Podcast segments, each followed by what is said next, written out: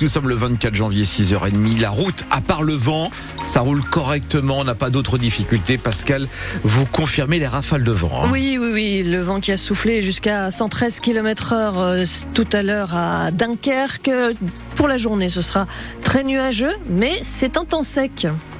Et Pascal, d'abord, les agriculteurs poursuivent leur bras de fer avec le gouvernement. De nouvelles actions sont annoncées pour la journée. Dans le Nord, la FDSEA appelle à bloquer l'A2 vers Marly, euh, près de Valenciennes, entre 10h et 16h. Dans le Pas-de-Calais, plusieurs blocages prévus euh, sur la 16 dès 8h au niveau de Calais, également sur la 26 au péage de Sète que dans les deux sens à partir de 10h. Les agriculteurs qui devraient également faire des barrages, un barrage filtrant sur le rond-point La Flûte à Dainville, près d'Arras. Vous retrouvez euh, ces informations plus détaillées sur le site de France Bleu. Hier soir, le ministre de l'Agriculture, Marc Fesneau, a promis un certain nombre de premières annonces dans la semaine.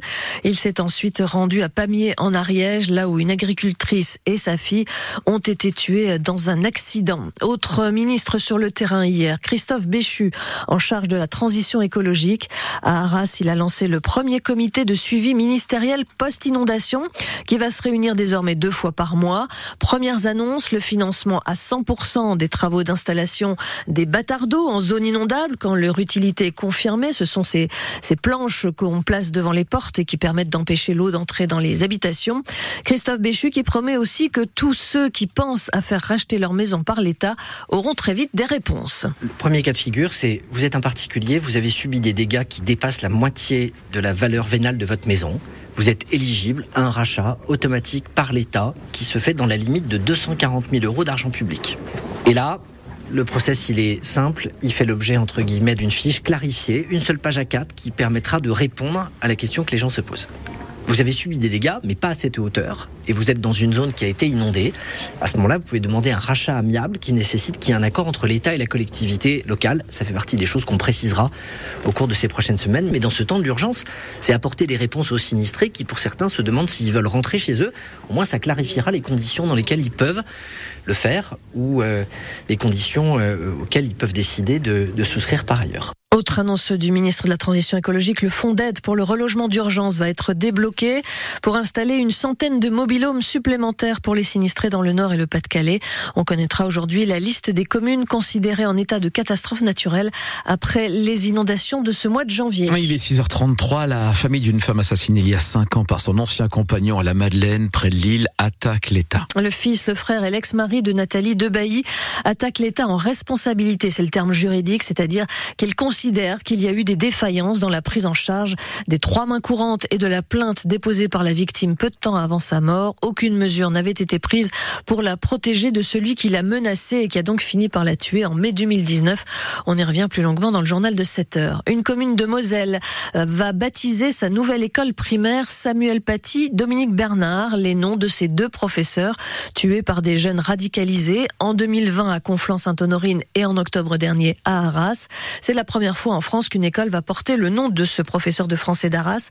L'idée émane du conseil municipal des jeunes de Hombourg-Haut, cette commune de Lorraine. Médecins sans frontières a ouvert hier à Calais un lieu d'hébergement d'urgence pour des migrants vulnérables. Il sera ouvert jusqu'au 31 mars pour, euh, selon l'ONG, pallier les défaillances de l'État. Il s'agit de 20 places, des chambres d'hôtel qui vont accueillir en priorité des mineurs non accompagnés, des familles avec enfants ou encore des rescapés de naufrage. Chaque personne pourra y rester 15 jours maximum. Il est 6h34 sur France Bleu Nord. Alors du champagne, mais pas de bougies à souffler hier à l'EHPAD de Marguerite de Flandre à Orchy. Et pour cause, hein, le budget aurait explosé. Il aurait fallu 600 bougies quand ah. même pour célébrer l'anniversaire de six centenaires. Cinq de ces femmes vivent au sein de cette EHPAD. La dernière habite à Orchy. Elles se sont donc toutes retrouvées pour fêter l'événement. Parmi elles, Céleste Monchicourt qui a fêté ses 100 ans le 27 octobre dernier. Lison Bourgeois lui a demandé si cette fête lui faisait plaisir. Bah oui, bien sûr, ça fait plaisir de voir qu'on s'intéresse un peu à vous. Vous venez me dire bonjour, je trouve ça gentil.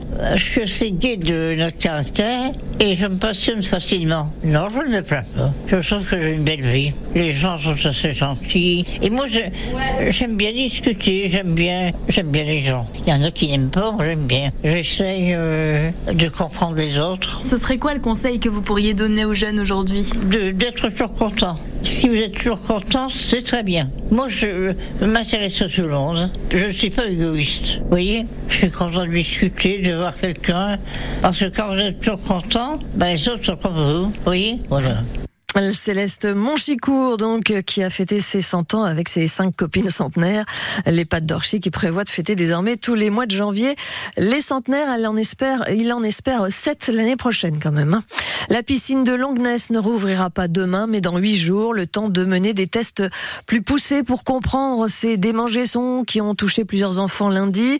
Les premières analyses de l'air et de l'eau n'ont rien révélé d'anormal, indique le complexe aquatique. Les footballeurs de Feignol jouent ce soir leur 16e de finale de la Coupe de France contre Montpellier. Un match initialement prévu samedi mais reporté à cause de la neige. Coup mm. d'envoi à 18h à suivre en direct sur France Bleu Nord. En cas de victoire, les nordistes affronteraient encore une Ligue 1.